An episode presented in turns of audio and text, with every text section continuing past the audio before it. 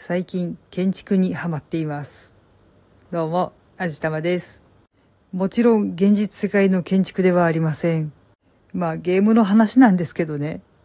ドラゴンクエストビルダーズ2。とりあえずストーリー自体はとっくにクリアしていて、あとはやり込み要素だけなんですけど、前回クリアした時は、そのやり込み要素の部分を全部すっ飛ばして、というかめんどくさいから全部パスにして、長いことほったらかしにしてたんですけど、今回ちょっとまたストーリーを追いたくなったので、最初からやり直してみたんですけど、なんかメインのストーリーよりもビルドの方が楽しくてやばかったです。まあ前回はストーリーを追うのに必死で、ストーリークリアのためだけの最低限のビルドしかやらなかったので、今回可能な限りいろんなことをやってみたんですけど、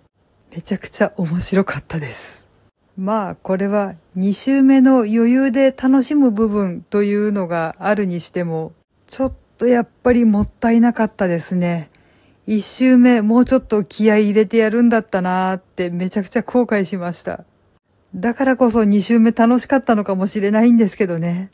とは言っても私基本的にとても横着でめんどくさがりなんで、大したことは全然できてないんですけど、それでも家とか施設とかを、いわゆる豆腐建築にしないというのを心がけただけなんですけどね。豆腐って四角くてのっぺりしてて全然飾りがないじゃないですか。まあ、建物としては一応認識されるので、豆腐でも特に問題はないんですけど、やっぱ見栄えがいまいちですよね。なので今回は壁とか床とかの材質にこだわってみて、屋根の付け方とかも学んで、いわゆるちゃんとしたお家に見えるようなものを建ててみました。結論として、横着しないで最初からこれをやればよかったってめっちゃくちゃ後悔しました。とは言っても私の技術だと本当に大したことはできないんですけど、それでもちゃんと屋根がかかった家の形をしたものができるっていうのはなかなかの感動でした。で、ここから一つ学んだことがあるんですけど、これはゲームの話じゃなくて日常のこととかもそうなんですけど、見ているだけで難しそう、めんどくさそうって思って手を出さないでいるよりも思い切ってやってみたら意外となんとかなるし、自分の知識とか技術とかが増えたりして、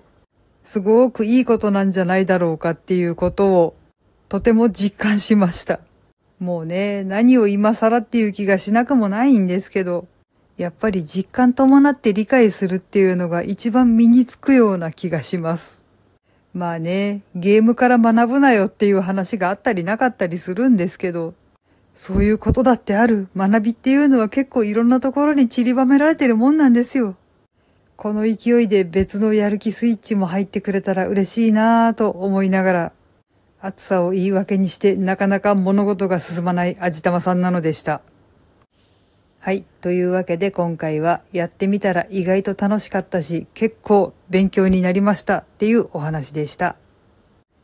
この番組は卵と人生の味付けに日々奮闘中の味玉のひねも姿りでお送りいたしました。それではまた次回お会いいたしましょう。バイバーイ。